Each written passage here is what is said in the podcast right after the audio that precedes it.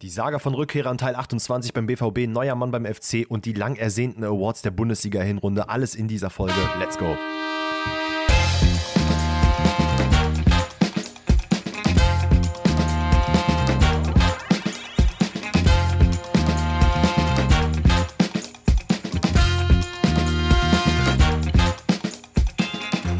Alle miteinander, herzlich willkommen zu einer neuen Episode Pfosten rettet. Heute am allerersten Donnerstag in 2024. Und Leute, was sollen wir sagen? Erstmal Happy New Year. Das haben wir euch zwar schon in der Folge davor äh, gesagt, aber jetzt nochmal in Leib und Seele. Wir sitzen uns hier in Discord gegenüber und äh, es fühlt sich so ein bisschen befremdlich an, wenn man überlegt, dass wir jetzt quasi zwei Wochen lang Pause hatten. Äh, Alex und ich uns jetzt gerade das erste Mal wieder zumindest gehört haben, denn äh, Alex kriegt es immer noch nicht hin, in 2024 seinen Discord zu fixen, sodass ich ihn sehen kann. Ähm, das heißt, ich sehe jetzt einfach sein nettes Profilbild, was er auch auf Insta hat. Und ich muss mir so ein bisschen vorstellen, wie er gerade da sitzt ähm, im Pyjama und jetzt gerade mit mir hier aufnimmt. Im Pyjama, Digga. Aber Leute, bevor wir zu Alex kommen, ihr werdet schon an meiner Stimme hören, ich bin leicht angeschlagen. Äh, dementsprechend verzeiht es mir, wenn es hier den einen oder anderen Schniefer oder Räusperer geben wird in dieser Folge. Ähm, das soll uns aber nicht aufhalten. Und ich spiele den Ball direkt mal rüber. Hier schön, ne, den ersten Pass in 24 zu Alex und frage, was geht ab? Was geht, was geht? Also erstmal Pyjama habe ich in meinem Leben noch nicht besessen. Also außer als weil ich so fünf war oder so. Ich weiß, da habe ich mit Dennis, glaube ich, auch schon mal im Podcast drüber geredet, dass er irgendwie meinte, dass Pyjamas generell underrated sind, also Erwachsenen-Pyjamas. Definitiv. Ähm, also no shame, wenn ihr äh, Pyjamas feiert. Ich tue es nicht. Ähm, und ja, ansonsten mir geht's sehr, sehr gut. Auch für mich ist es ziemlich befremdlich, hier nach zwei Wochen wieder zu sitzen, weil es fühlt sich irgendwie als hätten wir einen neuen Podcast gestartet. Weil Mhm. wir jetzt so lange nicht äh, aufgenommen haben. Aber es war auch mal ganz schön, ähm, so ein bisschen runterzukommen zwischendurch. Ich habe zwar nicht gar nicht gearbeitet, aber auf jeden Fall deutlich, deutlich weniger über die Feiertage. Habe die Zeit genossen mit Familie und Freunden und äh, jetzt gestärkt ins neue Jahr hervorgehen, auf das ich auf jeden Fall richtig, richtig Bock habe. Wir haben aber ein paar Sachen, über die wir reden müssen, auch abseits des Fußballs. Erstmal, ich weiß, du bist da jetzt nicht so der große Fan von, aber es war Darts-WM und ich habe es einfach sehr, sehr genossen. Ich muss sagen, ich bin da nicht so der übelste Darts-Fan in dem Sinne, dass ich jetzt da wirklich jedes äh, Match mir angeschaut habe, aber so ab dem Viertelfinale habe ich die ganzen Spiele mir angeguckt. Und das war einfach unfassbar geil. Das ist eine Riesenstimmung. Ich weiß nicht, wie viel du mitbekommen hast. Also weißt du, wer gewonnen hat und was da so die, die, die großen Stories drumrum waren? Also meine sehr laienhafte äh, Knowledge gerade ist, dass es doch einen sehr, sehr jungen Dude gab, einen Deutschen, glaube ich, der sogar echt gut performt hat, wenn ich mich nicht irre. Und Nee, der glaub, Dude, war nicht- der ist nicht, der ist nicht deutsch. Also die Deutschen haben äh, so. leider nicht so gut performt, aber der Typ ist Luke Littler, der ist auch ins Finale gekommen. Der ist einfach 16 Jahre alt. Ah, krass. das Der hat aber verloren, glaube ich, gestern, oder? Der, der hat gestern verloren ähm, gegen Luke Humphreys und der hat auch eine geile Story, weil der halt immer äh, früher so Panikattacken bekommen hat auf der Bühne und Mhm. musste dann halt irgendwie komplett vom Sport zurücktreten und ist dann irgendwie in einem äh, von einem Kumpel zu einem Pub-Turnier nochmal eingeladen worden, wo er meinte, ey Luke, du bist doch ganz gut im Dart, komm mal mit, damit ich gewinne, so mit meinem Team. Und da hat er so Bock drauf gehabt, dass er dann wieder angefangen hat, Darts zu spielen professionell. Geil. Ähm, und hat dann jetzt auch die WM gewonnen. Also es war, war äh, sehr, sehr, sehr nice. Das nur so am kurz am Rande, weil ich weiß nicht, wir wollen jetzt nicht viel länger drüber reden, würde ich gerne, aber wenn du da nicht so drin bist, macht es nicht so viel Sinn. Und es ist noch was sehr Lustiges passiert, was ich jetzt über zwei Wochen ähm, mir im Kopf behalten habe, damit ich es dir jetzt im Podcast erzählen kann. Jetzt bin ich gespannt. Und zwar hast du, äh, ich glaube, du hast ja noch nie gehabt, dass auf der Straße dich jemand nach einem Foto fragt, ne? nee. Ja, das ist jetzt das erste Mal passiert und du warst nicht mal dabei. Hä? Was? Echt jetzt? Ich war ähm, kurz nach Weihnachten war ich in Düsseldorf unterwegs, weil ich da in so einen äh, hier Kartenladen, wo es Yu-Gi-Oh! und Magic-Karten so gibt, einfach mal gucken wollte, was da so abgeht, weil die in Köln Ja. sind nicht so die nicesten. Und bin mit Robin unterwegs gewesen und Robin hatte halt eine Cap an und so sein Hoodie über der Cap Ah, drüber. okay, okay. Und der Robin hat auch einen Schnäuzer. Und auf einmal kommt dann so ein Typ von der Seite, falls, falls er das jetzt hört, ich habe seinen Namen leider nicht präsent, hat er mir auch nicht gesagt. Er meinte so, hey, können wir, können wir, kann ich ein Foto mit euch machen? Und ich gucke ihn dann nur so an und meinte so, hä, wie mit uns, ne? Wer- Wieso willst du ein Foto mit uns, ne? Ja, ihr seid doch Alex und Dennis. Oh, Junge. Und ich nur so, nee, nee, das ist nicht Dennis, das ist der äh, Robin, Kumpel von mir. Wir haben dann trotzdem ein Foto gemacht, also äh, Liebe geht raus an dich, falls du es gehört hast. Aber Dennis hätte sein erstes Foto bekommen, wenn er da mit mir Sweet. unterwegs gewesen wäre.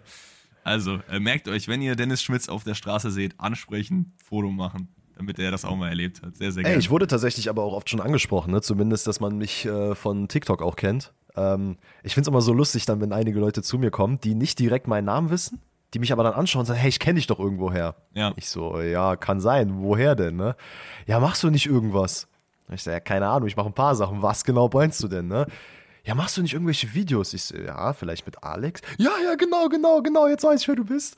Äh, ist immer ganz funny. Aber es ist auch natürlich auch irgendwo wild zu wissen, wir haben ja schon oft darüber gesprochen, dass du jemand bist, der, äh, ja, wo es direkt auffällt, dass du es bist, ne? aufgrund deiner Tattoos, natürlich auch das Tattoo im Gesicht, dass ja jeder weiß, wer du bist. Ja. Und ich so ein bisschen noch äh, under the radar bin und offensichtlich mit, äh, mit dem sehr, sehr hübschen Robin äh, hier verwechselt werde, was mich natürlich irgendwo auch freut und natürlich auch für ihn freut. Aber vielleicht brauche ich ja irgendwann mal einen Stunt-Double und dann nutze ich einfach Robin dafür. Machen wir das Absolut. So. Ich fand ich es nur sehr, sehr sweet. Ich habe auch im ersten Moment überhaupt nicht gecheckt, was abgeht. Aber wie gesagt, Liebe geht raus und äh, jetzt haben wir das obligatorische Anekdoten erzählen hinter uns ähm, und können, glaube ich, so ein bisschen reinstarten in die Fußballwelt. Obwohl eine organisatorische Sache noch, ihr habt es ja auch an Weihnachten gehört, da hat Danny sein äh, fabulöses Gedicht vorgetragen und es gab ein paar Rätsel. Das war natürlich nicht der äh, Original Plan, den wir hatten, denn wir haben extra einen Hinrundenrückblick für euch aufgenommen. Aber da hat uns leider äh, Spotify so ein bisschen einen Strich durch die Rechnung gemacht, denn das Programm, womit man die Folgen hochlädt, dachte sich einfach mal mir nichts, hier nichts, ey, Alex Dennis, ihr habt euch jetzt viel Arbeit gemacht, hier über die Feiertage was vorzubereiten. Ist nicht und hat einfach die Folge gelöscht. Ähm, ja, und das war dann leider der Case. Dann ist der liebe Dennis natürlich eingesprungen, hat da sein wundervolles Gedicht vorgetragen und Wo, jetzt sind wir heute ganz hier. kurz, muss ich ganz kurz mal eingreifen, äh, es war nicht ChatGBT, ne? also für die Leute, die mir geschrieben haben, die, ey, war das nicht damit, das war alles aus meiner Feder geschrieben. Sehr gut, sehr gut. Ähm, deswegen holen wir das Ganze jetzt heute so ein bisschen nach, denn wir haben uns überlegt, wir vergeben quasi für das vergangene Jahr oder für die vergangene Hinrunde ein paar Awards und äh, werden das gleich mit euch durchgehen, so aller der Oscars, bester Spieler, bestes Team und so weiter und so fort. Ist jetzt ein bisschen verspätet, verzeiht uns das da, dass wir da nichts machen können, ist aber glaube ich auch klar, weil ihr kennt das alle, ne? Ihr sitzt am PC, macht wie eine Excel-Tabelle, auf einmal ist der ganze Bums weg. Das ist uns leider passiert. Ähm, deswegen starten wir jetzt mit diesem Hinrundenrückblick ins neue Jahr rein. Die Frage, die ich jetzt aber an dich habe, ist: Wollen wir jetzt direkt mit den Awards reinstarten oder wollen wir erst noch so ein bisschen über die ein, zwei aktuellen Sachen reden, die jetzt hier gerade so im Kosmos rumschwirren? Ich würde schon sagen, dass wir, ich würde schon sagen, dass wir die mal kurz abfrühstücken, denn ja. ich habe wirklich unglaublich viele DMs bekommen, was ich denn jetzt von dieser äh, Rückholaktion von Jaden Sancho halte, denn ähm, stand ja, aber noch Aufnahme, nicht fix ist, oder? Die noch nicht fix ist. Wir haben jetzt gerade Donnerstag, 11.45 Uhr, in der wir aufnehmen. Und ähm, ja, da ist zumindest allem dem Anschein nach, dass Handschuh wieder zurück zu Dortmund kommt, wohl aktuell per Laie. Ähm, soll jetzt auch in das Trainingslager nach Marbella wohl fliegen. Ähm, es sind noch, glaube ich, Sekunde, dass ich da kurz reinchime, weil vor 45 Minuten, alles klar, Jaden Sancho kommt zum BVB von der Bild, von T-Online, von Spox, von Liga Insider, von Sport 1. Also das scheint tatsächlich durch zu sein ja, wie gesagt, ist, also das, das, was ich jetzt noch anschließen wollte, ähm, so. es heißt wohl, es ist fix, aber irgendwie noch so steuerrechtliche Sachen sind da wohl noch offen, äh, wo es noch nicht zu 100% fix fix ist, aber allem Anschein nach. Äh, ich schaue jetzt gerade auch parallel nochmal nach, nicht, dass ich irgendeinen Quatsch erzähle, aber es scheint auch, dass die großen Leute noch nichts dazu geschrieben haben. Ähm, nee, aktuell noch nicht. Ist okay. auch egal. Ähm, wie gesagt, Jaden Sancho zu Borussia Dortmund, wir haben schon ein paar Mal das Thema aufgemacht, ob es eine Sache ist oder nicht. Es war ja teilweise äh, wirklich eiskalt äh, um dieses Thema herum, kurz äh, vorm Ende des letzten Jahres. Und dann kam es out of nowhere, dass Jaden sich geäußert hat, gesagt, ey, ich will nur zu Dortmund. Ähm, Manchester gesagt hat, alles klar, dann setzen wir uns mit denen zusammen.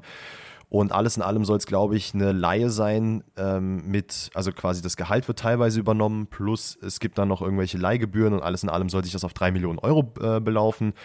Und Thema Kaufoption ist nach wie vor so ein bisschen offen. Keiner weiß genau, wird es eine geben, wird die gerade noch verhandelt oder wird es nur eine Laie über sechs Monate sein und danach wird neu verhandelt. Was sind deine ersten Gedanken dazu?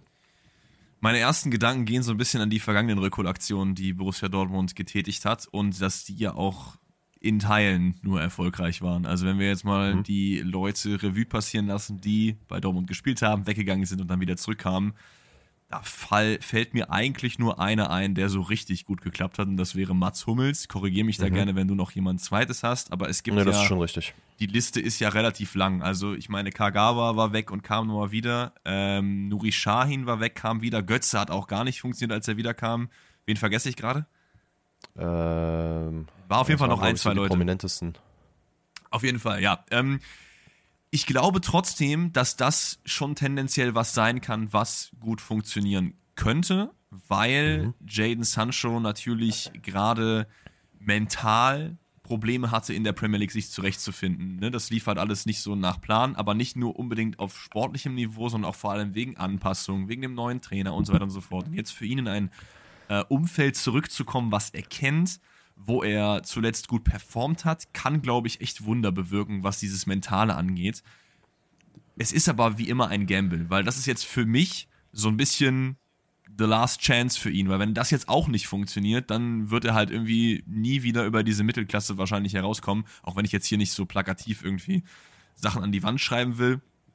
Aber ich glaube, das ist jetzt so auf dieser ganz, ganz großen Bühne die letzte Chance, die er halt bekommen wird. Ich würde es mir von Herzen wünschen, dass es funktioniert, weil wir alle wissen, wie er in der Bundesliga performt hat und das war einfach ein Treat. Also Borussia Dortmund mit Jaden Sancho vorne war unfassbar geil.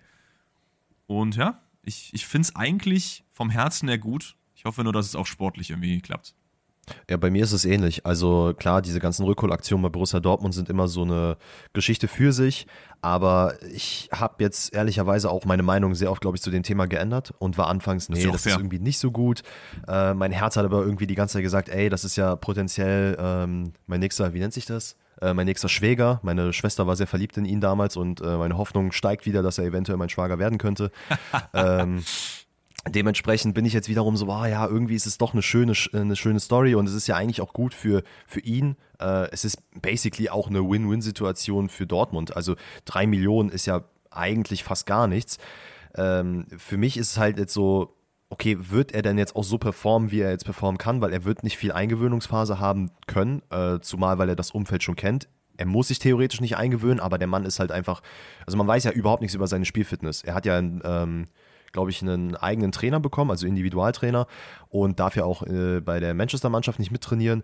Das sind halt so Sachen, wo man sich dann fragt, okay, wie spielfit ist er tatsächlich? Kann er jetzt ähm, ein, zwei Testspiele machen und ist genau wieder, oder zumindest auf einem ansatzweise hohem Level, in dem er performen kann und eventuell auch in der Startelf sogar, Startelf sogar funktionieren kann? Das bleibt halt alles so ein bisschen offen. Ähm, ich denke mir aus Dortmunder Sicht hätte man es oder muss man es auf jeden Fall machen, wenn man die Möglichkeit bekommt ich hoffe halt einfach nur, dass es irgendeine Kaufoption gibt, weil einfach nur eine Leihe über sechs Monate zu machen, weiß ich jetzt nicht, weil dann hätte ich ehrlicherweise überlegt, ob ich nicht an anderen Positionen vielleicht nachhelfen wollen würde. Also ich meine, man ist ja aktuell auf der Linksverteidigerposition äh, quasi gar nicht besetzt. Äh, Wenn es bei Ihnen beim Afrika Cup, äh, Riasson raus, da muss man auf jeden Fall nachbesetzen, ist man ja auch aktuell dran. Aber es sind halt so, ich weiß nicht, in meinem Bauch, dadurch, dass halt nicht so viel über Kaufoptionen gesprochen wurde, bin ich so ein bisschen, oh, boah, weiß ich nicht, finde ich, find ich das so geil, also dass er jetzt zurückkommt. Ich habe ich hab Hoffnung, dass das jetzt so ein Beispiel sein kann, ey, der ist noch jung, der wird nochmal funktionieren. Ist jetzt nicht so, dass er in seiner oder nach seiner Prime nochmal zurückkommt, nachdem er irgendwo richtig krass gescheitert ist, sondern der ist ja noch, du warst ja 23 oder so. Das kann nochmal richtig gut funktionieren. Ähm, aber weiß ich nicht. Also jetzt eine reine Laie über sechs Monate wäre mir, glaube ich, ein bisschen zu wenig. Aber alles in allem würde ich mich natürlich freuen, wenn das so weit durchgeht. Und ich habe auch gerade bei Plätti, äh, Shoutout an Plätti Goals, äh, nachgeschaut. Also es ist noch nicht zu 100% durch die Laie. Mhm. Ja, aber ich glaube, wenn, wenn das jetzt schon so fortgeschritten ist, dann müsste das irgendwie schon ein paar Linearzüge annehmen, dass das jetzt nicht mehr passiert. Also natürlich, natürlich. Wahrscheinlich sind es einfach die letzten Details, die da geklärt werden. Vielleicht auch die Kaufoption. Aber ich finde den Punkt, den du gerade gemacht hast, eigentlich äh, ziemlich gut, dass du halt sagst, ey, wie spielfit ist der überhaupt? Weil das ist bei Rückholaktionen halt sehr, sehr oft der Fall. Du liest diesen Namen und denkst sofort an die alte Zeit wieder zurück. Klar, bei Sancho ist es jetzt nicht so lange her. Es müssten zwei, ander, nee, anderthalb Jahre sein, die er jetzt weg ist. Ist ja nicht nur ein halbes Jahr, es müssen anderthalb sein, ne? Nee, nee, der ist äh, 21 ist er, glaube ich, gewechselt. Lass ich mal gerade schauen. Ich meine, es wären 21 gewesen. Dann sind es tatsächlich sogar zweieinhalb. Ja, ist das kommt, mir nicht, das kommt mir nicht so lange vor. Das kommt mir nicht so lange vor. Naja, auf jeden Fall ist es jetzt nicht so lange her, aber man denkt halt immer an den alten Jaden Sancho. Und wie viel Prozent ist er der alte Jaden Sancho? Und ich frage mich halt auch, so ein bisschen das, was du auch gesagt hast, ist das die richtige Idee, dort das Geld zu investieren? Weil du hast eigentlich andere Baustellen. Du hast, wir haben, als wir die Rebuilds für Dortmund gemacht haben, schon damals gesagt, dass Dortmund eigentlich vorne überbesetzt ist, dass man da erstmal ein bisschen ja. Platz schaffen müsste. So und ja, ich habe immer momentan sowieso das Gefühl, dass Dortmund auch viel so Symbolik-Transfers versucht. Also auch Nuri Shahin als Co-Trainer ist für mich jetzt eher so ein, oh cool, den Namen kennt man und das ist so ein emotionales Ding und die Fans, so ein bisschen wie jetzt wie bei Mark Wilmots auch bei Schalke, dass halt einfach mhm. da so eine emotionale Komponente halt mitschwingt und dass das so ein Momentum-Ding ist. Und bei Sancho habe ich das irgendwie auch so ein bisschen im Gefühl. Aber lass uns mal abwarten. Ich will jetzt hier auch nicht zu viel reininterpretieren, was da passiert. Vielleicht kommt er zurück, boah, geisteskrank, Dortmund wird noch Meister. Wäre nice. Glaube ich eher nicht. Das wäre krass. Aber vielleicht, wenn du jetzt gerade das Thema sowieso aufgemacht hast, ähm, Nuri Schein und Sven Bender als Co-Trainer jetzt neu bei Borussia Dortmund, ähm, haben wir noch gar, oder haben wir nur kurz privat drüber geschrieben, aber was sind da deine Eindrücke zu? Ich, ich verstehe halt nicht, worum, warum da so viel Fass drumherum gemacht wird, ehrlich gesagt, weil ja, es ist cool, habe ich ja gerade auch schon gesagt, so symbolischen, nice Namen zu haben, aber es ist halt der Co-Trainer so, ne? Also klar, ich glaube, dass Co-Trainer im allgemeinen Fantum schon unterschätzt sind, was ihren Impact auf die Mannschaft angeht. Dass viele Leute irgendwie sagen, ey, Liverpool ist nur Jürgen Klopp und das war's. Aber so ist es halt mhm. nicht, sondern sind auch immer äh, das ganze Trainerteam ist beteiligt und ein Co-Trainer hat auch Impact. Aber jetzt so Nuri Sahin irgendwie nach vorn zu stellen und zu sagen, yo, das ist jetzt das neue Ding, finde ich irgendwie ein bisschen, wird mir zu groß gemacht, ehrlich gesagt, dafür, dass es ein Co-Trainer ist. Ja, kann ich verstehen. Ähm, vielleicht um die Geschichte so ein bisschen zu vervollständigen. Ähm, Reutershahn, also Armin Reutershahn ist ja dann quasi zurückgetreten, wenn man es so nennen kann, war ja auch schon ein bisschen älter und hat gesagt, ey, das soll, also zumindest wurde es so in den Medien gesagt, dass er dann quasi einen Schritt zurückgegangen ist, um Platz für Neue zu schaffen. Es gab ja auch, und das sind halt alles so ein bisschen Gerüchte und kein, es gibt da keinen richtigen Proof für, ähm, dass Marco Reus unter anderem so ein bisschen federführend für das ganze Anti-Terzic-Ding war, ähm, zumindest was innerhalb der Mannschaft angeht. Und dass man jetzt Nuri Schein und Sven Bender wohl aufgrund von Terzic zurückgeholt, also quasi zum Verein geholt hat, um so ein bisschen die Wogen zu glätten zwischen Mannschaft und Trainer. Ähm, und ich glaube, was viele Leute sich erhofft haben, weil ich mir auch, auch so Umfragen angeschaut habe, wie die Leute darauf reagiert haben, dass das jetzt die, die, die Rettungsaktionen sein werden. Also das verstehe ich halt Endeffekt auch nicht. Also, das, das, also dann, anscheinend hat ja dann dieser, dieser PR-Move, der, der es ja in Teilen meines Erachtens ist, schon auch mhm. Wirkung getragen, wenn halt viele Fans dann irgendwie sagen, yo, das ist jetzt der Aufschwung, aber das, ich check das halt nicht. Also, nee, weil Terzic ist ja am Ende trotzdem derjenige, der seinen äh, Segen drüber machen muss. Ne? Also das ändert ja. ja. nichts. Da kann Nuri Schein und Sven Bender können da jetzt die ganzen Trainingseinheiten halten und Taktik machen und wie sie nicht, äh, was weiß ich, machen. Am Ende sagt dann Terzic ja oder nein und er ist der Entscheidende. Also ich glaube schon, dass es helfen kann, so zwei Leute zu haben. Ich habe auch so ein bisschen das Gefühl, okay, Nuri Schein hat eine sehr, sehr gute Entwicklung in der Türkei bisher gemacht. Ähm, war ja, glaube ich, Sportchef bei, was war es, Antalyaspor? Ja, aber war er Sportchef? Ähm, äh, der war, also war zumindest Trainer und ist danach auch, glaube ich, weiter aufgestiegen, also hatte sehr, sehr viel äh, zu sagen dort. Ich weiß nicht, ob er direkt Sportchef war, wir hatten schon mal drüber gesprochen, ne? In jedem Verein heißt es irgendwie anders. Er war auf jeden Fall irgendwas Chefboardsartiges im Sport. Chefboardsartiges.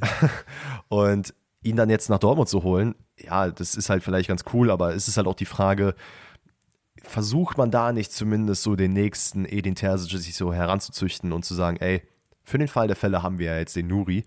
Ähm, aber ey, das sind alles nur Spekulationen. Meinst du, meinst, du, dass, meinst du, dass das intern auch so kommuniziert wurde? Also nicht, dass das der Ersatz ist, sondern dass sich Edin Terzic jetzt auch so denkt, ah, hm, okay, ja, also wenn ich gehe, dann haben wir das Replacement direkt im Haus? Oder glaubst naja, du, das ist da gar angeblich nicht ist es ja Angeblich ist es ja sein Wunsch gewesen, die zwei zu holen. Ähm, okay. Dementsprechend, keine Ahnung, deswegen ist es halt so schwierig, diese ganzen Meinungen in den Medien oder diese ganzen News, die da reinkommen, so ein bisschen, ja, richtig einzuordnen, weil halt sich vieles widerspricht, wie du jetzt zum Beispiel gerade meintest, ähm, keine Ahnung. Wir werden es abwarten müssen, ähm, schauen uns an, wie es dann wirklich in der Bundesliga funktioniert mit den beiden.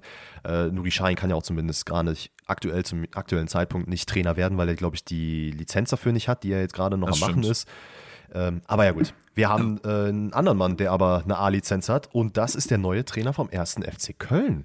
Ja, der liebe Timo Schulz ist am Start und äh, ich kann mal gerade, das können wir auch direkt als Umfrage nehmen, weil das finde ich sehr, sehr äh, interessant.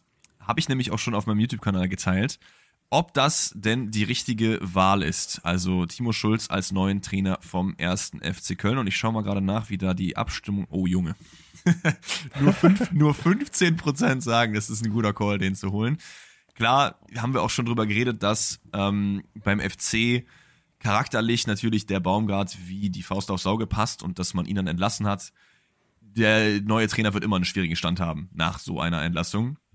Aber ich muss persönlich sagen, ich finde es eigentlich ganz geil, weil ich erinnere mich halt an ihn zurück bei St. Pauli, wo er, glaube ich, einen sehr guten Job gemacht hat, ehe dann in der zweiten oder dritten Saison, ich, ich wie gesagt, zweite Liga bin ich nicht so ganz drin, ähm, dann so ein bisschen nachgelassen hat und dann entlassen wurde und dann durch, glaube ich, Fabian Hürzeler ersetzt wurde. Aber ich glaube, das ist schon jemand, der eigentlich ein guter Typ ist und auch das Potenzial hat, den FC drinnen zu halten. Ich weiß nicht, wie du es siehst. Oder ist es für es dich eher ja, so underwhelming? Also er ist ja noch verhältnismäßig jung, also Eben. für einen Trainer. Ähm, hatte die, glaube ich, die aktuellste Station, die er hatte, war Basel, wo er nach elf Spielen wieder entlassen wurde, wo man aber auch sagen muss, das muss man so ein bisschen in Klammern setzen, weil die Lage bei Basel sowieso ja, da kann man eine eigene Podcast-Folge drüber machen, was da alles schief läuft. Genau, also ich würde jetzt nicht ihm hier die Schuld zu schieben für das, die Misere, oder? Also nee, nee, nee, abs absolut nicht. Ich meine, was willst du auch nach elf Spielen groß machen? Die haben halt, glaube ich, innerhalb von ein paar Wochen hatten die. Digga, die haben halt Marvin Hitz als Torhüter, ne? Also. Wie gut können die sein? Ich glaube, er, ich glaube, er ist sogar einer der Besten noch dort, wenn ich mich nicht irre. Aber ist ja auch egal, das ist nicht das Thema. Wir machen ja nicht im FC Basel auf. Äh, bei Pauli hatte er es ja geschafft, glaube ich, als er aus der U19 hochgekommen ist, ähm, St. Pauli auf einen 10. Platz äh, zu finishen. Nachdem man so ein bisschen um den Abstieg gekämpft hat, hat er es so ein bisschen. oh, sorry. Wow. Stabilisiert. Und ähm, ja, also vielleicht ist es auch das. Er hat ja, glaube ich, auch selber gesagt, er ist davon überzeugt, dass man mit dem FC den Klassenerhalt schaffen kann. Wenn das der Fall ist, ey, Bro, be my guest, mach das gerne. Ähm, ich glaube, es ist auch aktuell einfach schwer, mit anderen Trainernamen zu, zu handeln. Also es, ich glaube, es gab auch nicht sehr viele, die äh, in, in Frage kamen, weil auch einfach ja, Transfersperre, du kannst nicht viel machen, du kannst dem Trainer quasi nur eine Position anbieten, aber dem halt nicht die nötigen Transfers geben, die er eventuell braucht, um seinen Spielstil zu integrieren. Dementsprechend, ich bin sehr gespannt. Ich habe so ein bisschen Hoffnung darauf, dass er tatsächlich das Stabilisierungsgehen hat, was er bei Pauli gezeigt hat, dass er das jetzt hier auch einfach zumindest für diese Saison noch machen kann und bleibt abzuwarten. Ja, ich glaube auch, dass der Fußball, den er normalerweise spielen lässt, schon er kann funktionieren. Ich weiß halt nicht, wie gut er mit dem Kader halt funktioniert. Und das ist halt eben mhm. der springende Punkt, den du halt gesagt hast. Du hast halt nicht die Möglichkeit, irgendwas zu verändern. Ne? Du, du musst halt die Leute nehmen, die gerade jetzt da sind. Aber, und deswegen glaube ich schon, dass das gut funktionieren kann, ist, glaube ich, auch ein Trainer, der schon auch auf die Jugend setzt. Und der FC hat halt nun mal sehr, sehr viele gute Jugendspieler, die jetzt auch teilweise hochgekommen sind. Man hat jetzt hier den äh, Potocznik hochgeholt, wegen dem überhaupt diese ganze Transfersperre überhaupt in in die Bahn gelaufen ist, in die sie gelaufen ist. Man hat äh, hier, wie heißt er denn jetzt? Justin Deal, glaube ich, der sich mit Baumgart so ein bisschen verkracht hat, jetzt auch zu den Profis mhm. befördert und lässt den da mittrainieren. Das könnte so ein bisschen the Saving Grace sein für den ersten FC Köln, dass man so ein bisschen zu seinem Glück gezwungen wird, da, weil man halt jetzt muss. So, du musst halt jetzt auf genau, das ist eventuell der Punkt. Man muss, man muss es halt einfach machen. Weil ich glaube, wenn du wirklich runtergehst, dann ist das auch ein Trainer, der mit runtergehen könnte und mhm. in der zweiten Liga wieder aufbauen kann. Und plus, du hast es angesprochen, du hast nicht viele andere Optionen. Nicht jeder Trainer hat Bock, ohne Transfers irgendwo hinzugehen. Nicht jeder Trainer hat die finanziellen Vorstellungen, die der FC Köln überhaupt bezahlen kann.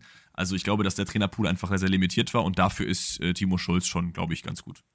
Ich hätte mir Thomas Reis gewünscht, wenn ich ganz ehrlich bin. Ich habe mit einem Kollegen darüber gesprochen, Shoutout an Marius, der mir auch gesagt hat, ey, Thomas Reis wäre doch eigentlich voll der gute Kandidat dafür, ähm, einfach so den, den Karren aus dem Dreck zu ziehen. Aber ich glaube, ich du glaube, musst so ein bisschen von dieser romantischen Steffen Baumgart-Vorstellung weg. Das ist, glaube ich, sehr, sehr oft so, ja, dass du einfach einen Trainer hattest, der im Verein geliebt wurde, der gute Leistungen teilweise gezeigt hat und dann noch Jahre danach immer dem nacheiferst. Stichwort Borussia Dortmund und Jürgen Klopp. Es ist ja. gefühlt jedes Mal so, dass wenn ein neuer Trainer kommt, dass man sagt, oh, der ist aber vom Charakter her jetzt nicht so wie Jürgen Klopp und so.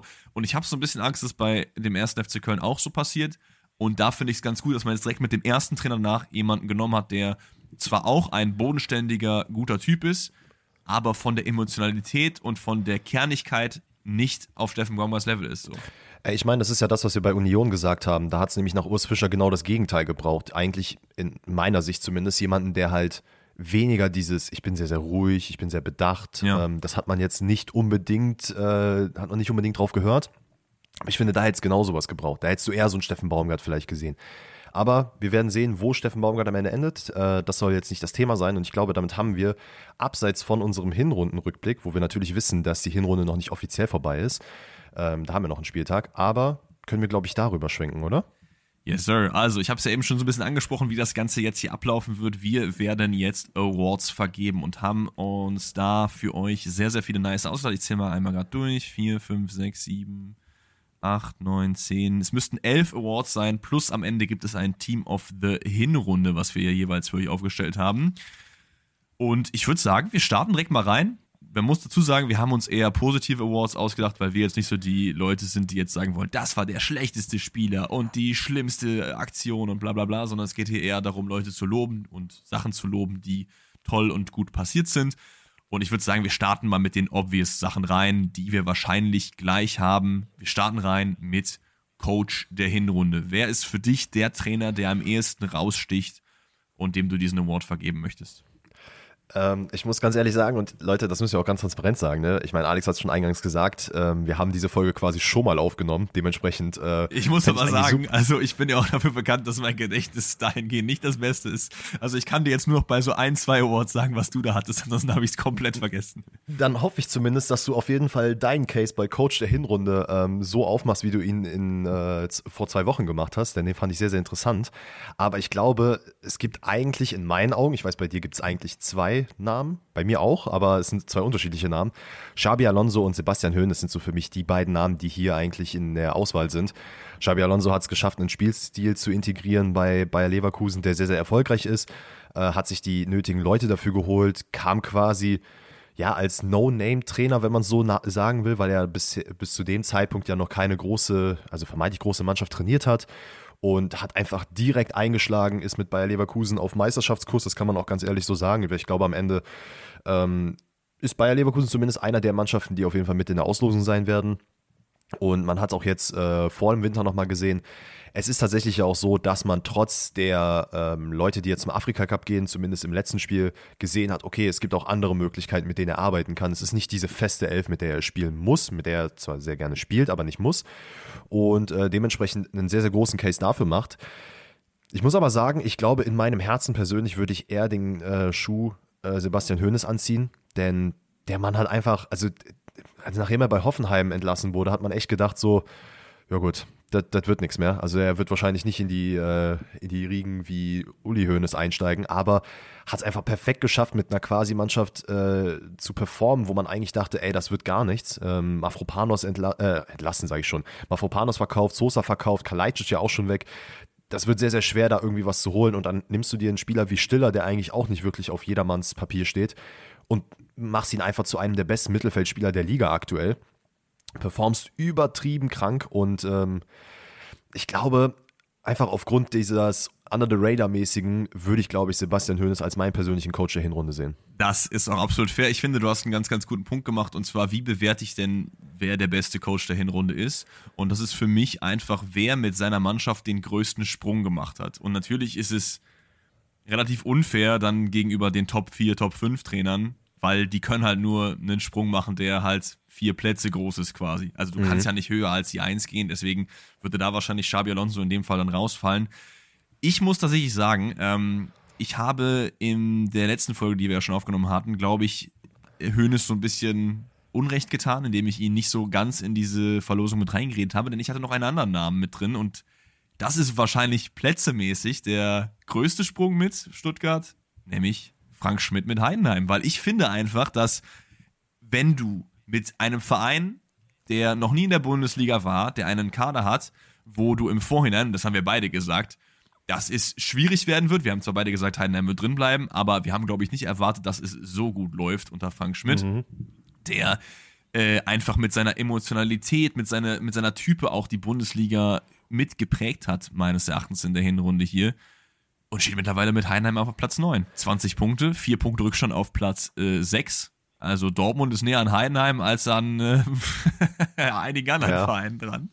Das, das ist äh, richtig. hätte, glaube ich, keiner so erwartet. Und das, finde ich, kann man dem nicht hoch genug anrechnen. Man muss aber natürlich auch sagen, ähm, die reine Plätzeanzahl ist vielleicht auch nicht das beste Kriterium, um das jetzt hier zu bewerten. Du nimmst Schönes, hast du gesagt, ne? Dann. Ja. Ich, ich glaube, ich muss dann Alonso nehmen. Weil es ist, glaube ich, auch nicht fair, wenn wir jetzt hier Frank Schmidt und Hönes nehmen und Alonso nicht nehmen. Deswegen nehme ich, glaube ich, dann Alonso. Aber bei mir ist Frank Schmidt auf jeden Fall mit Hönes auf Platz 2, würde ich sagen. Okay. Was haben wir als nächste, als nächste Kategorie? Wir müssen übrigens, damit ihr jetzt hier nicht denkt, wir machen hier nur Positives. Wir haben natürlich auch die ein oder anderen negativen Awards, die wir hier äh, erwähnen werden, aber das machen wir, glaube ich, erst am Ende. Genau, also Danny hat gesagt, er will auf jeden Fall auch ein paar Leute in den Schlamm treten. Ich habe gesagt, ich muss das ja, jetzt nicht haben, aber nee, also das kommt auch noch. Ich würde sagen, wir machen weiter mit den Sachen, die relativ obvious sind, wo wir wahrscheinlich dieselben Leute haben und das wäre dann als nächstes der Top-Transfer der Hinrunde. Und auch da ist es so ein bisschen wie beim Coach. Die Frage ist, wie bewerte ich das? Gehe ich wirklich nur damit, Spieler ist neu gekommen und hat krass performt? Oder gehe ich damit, Spieler ist neu gekommen und hat krass performt und wie viel Geld hat der gekostet vor allen Dingen? Weil mhm. klar kann man jetzt hier über Harry Kane zum Beispiel reden, den ich, kann ich schon mal sagen, nicht aufgeschrieben habe, weil natürlich hat der geisteskrank geballt, einer der besten Spieler der Welt, aber der hat halt auch 100 Millionen gekostet. Und für mich ist hier so ein bisschen auch die Preis-Leistung wichtig? Wie ist es bei dir? Wie hast du es bewertet? Ich muss tatsächlich sagen, ich habe natürlich jetzt, äh, oder ich habe so einen Trottel-Move gemacht, dass ich meine Notizen von vor zwei Wochen gelöscht habe. Dementsprechend ah. hatte ich nochmal die Möglichkeit, ein bisschen nachzuarbeiten und hatte das auch noch im Hinterkopf. Ähm, dementsprechend habe ich auch so ein bisschen geschaut, okay, Harry Kane wäre hier auch in meinen Augen wahrscheinlich the most obvious äh, choice gewesen. Aber ich finde eigentlich ganz gut, was du gesagt hast, dieses Preis-Leistung. Was gibt der Spieler mir trotz seines Preises? Und wie bei 100 Millionen denkst du dir, okay, da muss er eigentlich performen. Äh, Hashtag Anthony bei Manchester United, ne, das hat ja super gut funktioniert. Anthony. Ähm, aber zum Beispiel auch Luis Openda wäre in meinen Augen vielleicht ein guter Call gewesen, ähm, nachdem man bei Leipzig dann einen Stürmer gesucht hat, den man jetzt bekommen hat, äh, der sehr, sehr gut performt, aber der halt auch sehr teuer war. Also ich glaube, der hat ja fast 40 Millionen gekostet. Mhm. Ähm, da gibt es in meinen Augen auch einfach andere Spieler, über die man hier sprechen muss, die deutlich günstiger waren, ähm, vielleicht sogar gar nichts gekostet haben es kann, man könnte vielleicht einen Case äh, zu Kim machen, also Min Jae Kim. Äh, hat, glaube ich, was hat er gekostet? 50 Millionen? Ich meine, ich glaube, 45, 50, glaube ich, gewesen sein. Ich kann mal kurz äh, nachschauen nebenbei. Du hast halt da einen stabilen Innenverteidiger, den Bayern gebraucht hat, ähm, weil Delicht auch teilweise verletzt ist, ähm, Upamecano auch nicht so gut performt. Du hast quasi guck mal, du hast äh, den besten Spieler, glaube ich, den besten italienischen Spiel, nee, den besten Spieler aus der italienischen Liga aus der letzten Saison äh, verpflichtet für 50 Millionen, was eigentlich sehr, sehr gut ist. Du hast da eine gute Bank hinten. Nichtsdestotrotz habe ich mich persönlich zwischen drei Leuten schwer getan. Äh, ich werde sie einfach mal erwähnen, aber ich kenne eigentlich meinen Choice schon. Ähm, Maximilian Mittelstädt, der einfach out of nowhere gekommen ist für Stuttgart und ich glaube auch fast gar nichts äh, gekostet hat übertrieben stark performt bei äh, Stuttgart. Ähm, auf der anderen Seite Skiri, der ablösefrei kam, den wir ja, glaube ich, in unseren Rebuilds in jede Mannschaft geredet haben, der Frankfurt auf jeden Fall sehr verstärkt hat und nochmal, ich glaube, an den letzten zwei Spieltagen gezeigt hat, wie wichtig er sein kann, obwohl er so krass äh, under the radar bei vielen Leuten auch ist, was die Spielweise angeht, weil man schaut immer nur so auf die, also beispielsweise letztes Jahr Frankfurt Kolomani, jeder hat auf ihn geschaut und man checkt gar nicht, wie wichtig er tatsächlich eigentlich für die Mannschaft ist. Klar, die haben jetzt nicht miteinander gespielt, ihr wisst aber, worauf ich hinaus will. Ähm, für mich aber wahrscheinlich preis-leistungsmäßig der beste Transfer der Hinrunde ist Grimaldo. Also kann ich auch schon mal vorwegnehmen, der Mann ist auch im Team äh, der Hinrunde bei mir. Sieben Tore, sechs Assists äh, als Linksverteidiger ist der absolute Wahnsinn. Äh, jeder fragt sich, wie es geschafft wurde, dass der zu Leverkusen kommt. Dementsprechend ist Grimaldo mein Top-Transfer. Ja, fair. Ich finde es wild, dass du Mittelstädt erwähnst, weil der ist auf jeden Fall auch ein Shout wert. Hat nur 500.000, glaube ich, gekostet. Damals von der Herzer gekommen, vor einem halben Jahr. Und du hast es gesagt, eine super Hinrunde gespielt. Ich finde es aber auch krass, dass du hier Skiri erwähnst, weil ich finde, klar, der kam ablösefrei. Aber ist jetzt nicht jemand, den ich da auch nur im Ansatz in den Top 10 sehen würde, glaube ich, weil ich okay. mir einfach denke, da gibt es deutlich, deutlich bessere Leute, die deutlich besser performt haben, vor allen Dingen. Und da würde ich schon davon weggehen, dass nur alleine der Preis ein Kriterium ist. Der Preis ist auch ein Kriterium, aber eben nicht nur. Ähm, und deswegen bin ich so den Mittelweg gegangen. Klar hätte man auch die, die Mittelstädts nehmen können, die wirklich fast gar nichts gekostet haben. Oder die Grimaldos, die, über den brauchen wir nicht reden. Also wer den auf 1 hat, total fair. Aber ich bin tatsächlich mit Victor Boniface gegangen, weil ich einfach fand, in diesem ganzen Stürmerkarussell, ähm, wurde sehr, sehr oft über viele große Namen und viele teilweise jenseits der Millionenbeträge geredet. Aber Leverkusen hat es einfach geschafft, einen zu holen, der nicht wirklich auf dem Schirm von irgendwem war, wo man sich jetzt im Nachhinein fragt, so FC Bayern, hä? Warum nicht da hingegangen oder so? Ne? Das war ja auch, hätte jetzt Kane nicht so eingeschlagen, wären, glaube ich, die Diskussion da deutlich noch höher äh, gestiegen. Genau, aber Boniface kam für, ich glaube, 20 Millionen müsste es gewesen sein mittlerweile, den Marktwert schon mehr als verdoppelt und super eingeschlagen. Deswegen mein Transfer der Hinrunde, Top-Transfer ist Victor Boniface. Fairer Call, fairer Call. Als nächstes gehen wir direkt weiter und bleiben wahrscheinlich auch in Leverkusen zum MVP der Hinrunde, also Most Valuable Player, was jetzt nicht auf Geld bezogen ist, sondern einfach, wer war der krasseste. Kriterium hier ist halt nicht, dass er unbedingt neu gekommen sein muss. Trotzdem habe ich hier jemanden stehen, der neu gekommen ist. Es ist nicht Harry Kane den man hier auf jeden Fall nehmen könnte, eben auch wie beim Top-Transfer der Hinrunde, sondern es ist jemand, der, glaube ich, neben den ganzen Scoring-Bomben vorne es schwer hat, in dieser Kategorie auf die Eins zu kommen. Es ist Granit Xhaka. Mhm. Finde ich, hätte man auch bei Top-Transfer äh, mit in die Verlosung nehmen können. Habe ich nicht gemacht, weil ich ihn jetzt hier mit erwähnen wollte. Für mich so ein bisschen der nicht unbesungene Held von Leverkusen, aber der, der nicht genug Aufmerksamkeit abbekommt, weil der lenkt die Geschicke im Mittelfeld, der hat es einfach geschafft, die ganze Mannschaft zu stabilisieren. Der ist ein Leader, hat einen Robert Andrich verdrängt, der jetzt auch nicht mal Minis Sinis äh, die Position geräumt hat. Macht es sehr, sehr, sehr gut und deswegen ist das mein MVP.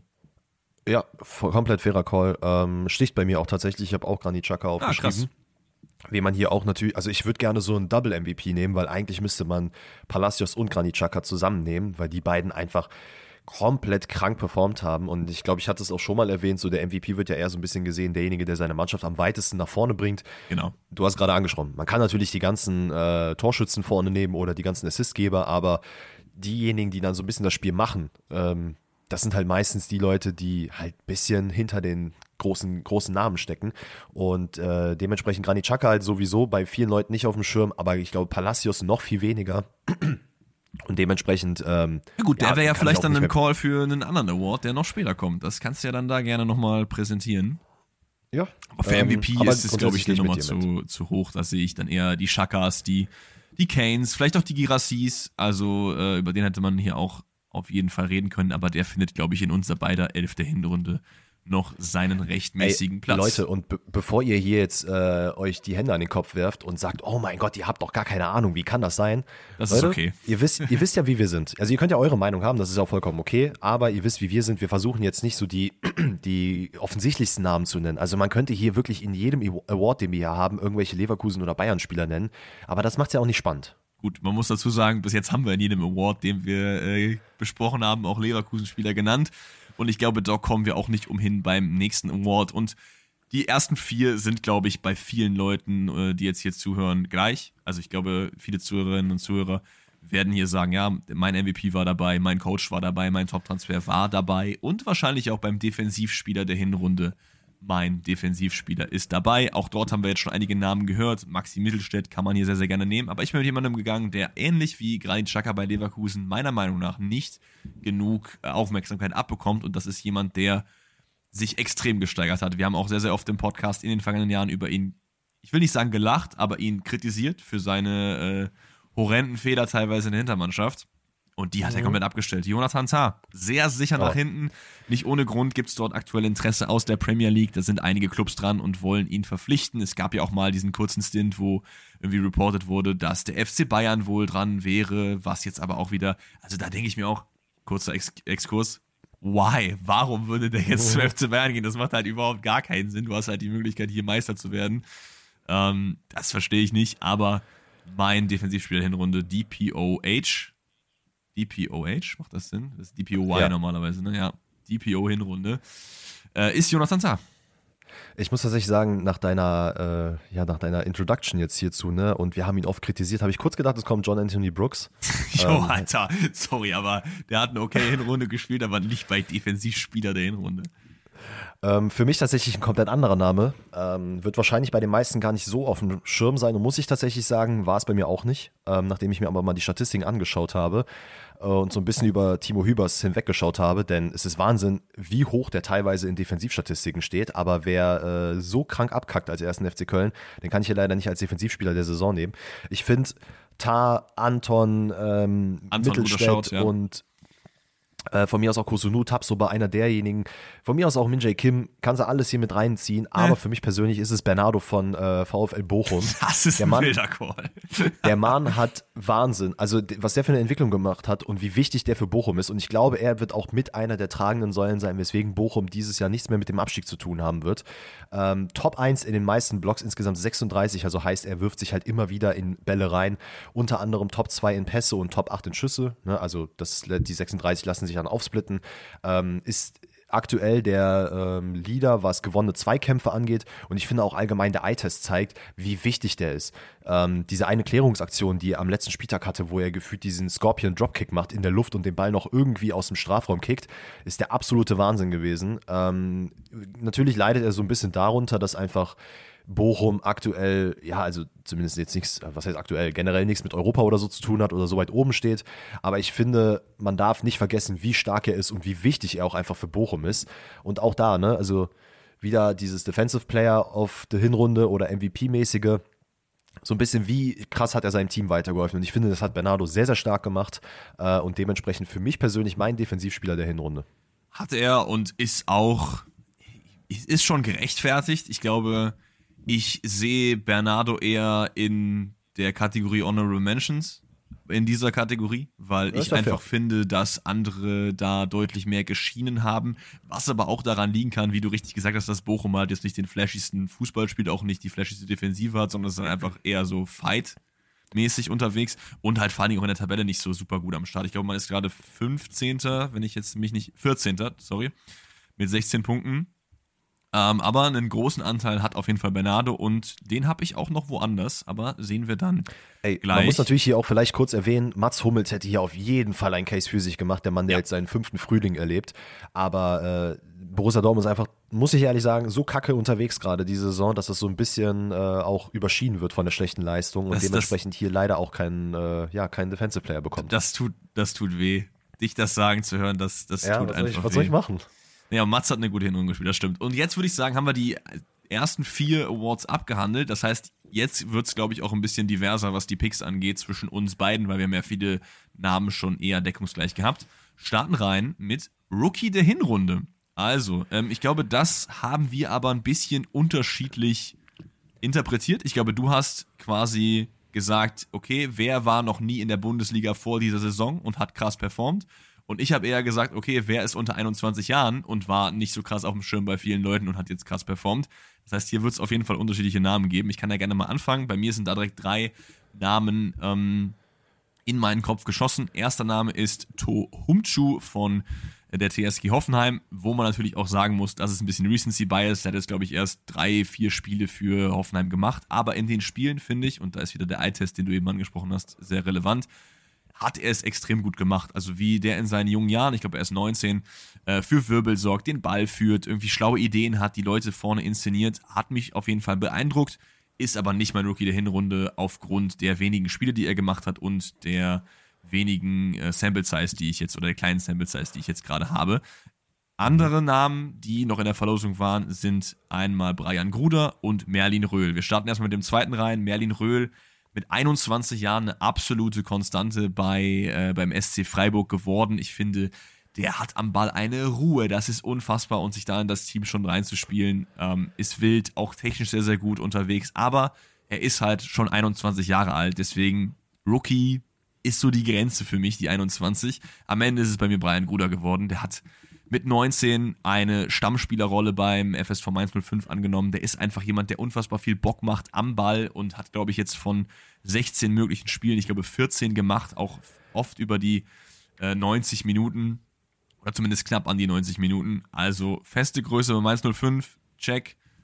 Unfassbar geiler Spieler, check. Unter 21 Jahre, check. Brian Gruder, der Rookie der Hinrunde.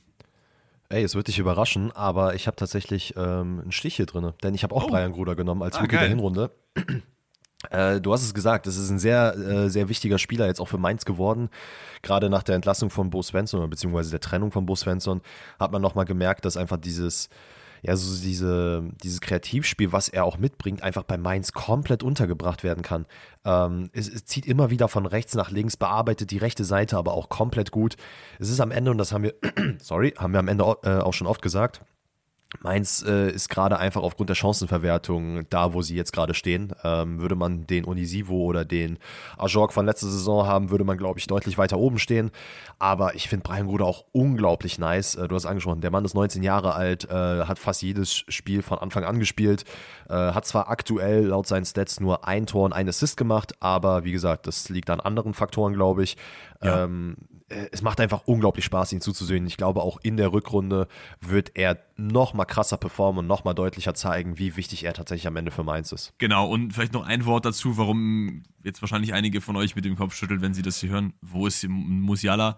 Für mich ist Rookie, wie eben gesagt, jemand, der vorher noch nicht so auf dem Schirm war. Also klar ist Musiala auch unter 21 Jahre alt, aber ich fände es einfach gottlos Junge, der Mann langweilig. spielt doch schon seit 20 Jahren bei Bayern, oder ja, nicht? ja, eben. Also ich fände es einfach gottlos langweilig, wenn man jetzt hier mit Musiala Case um die Ecke kommt. Deswegen haben wir das jetzt hier, glaube ich, beide nicht gemacht.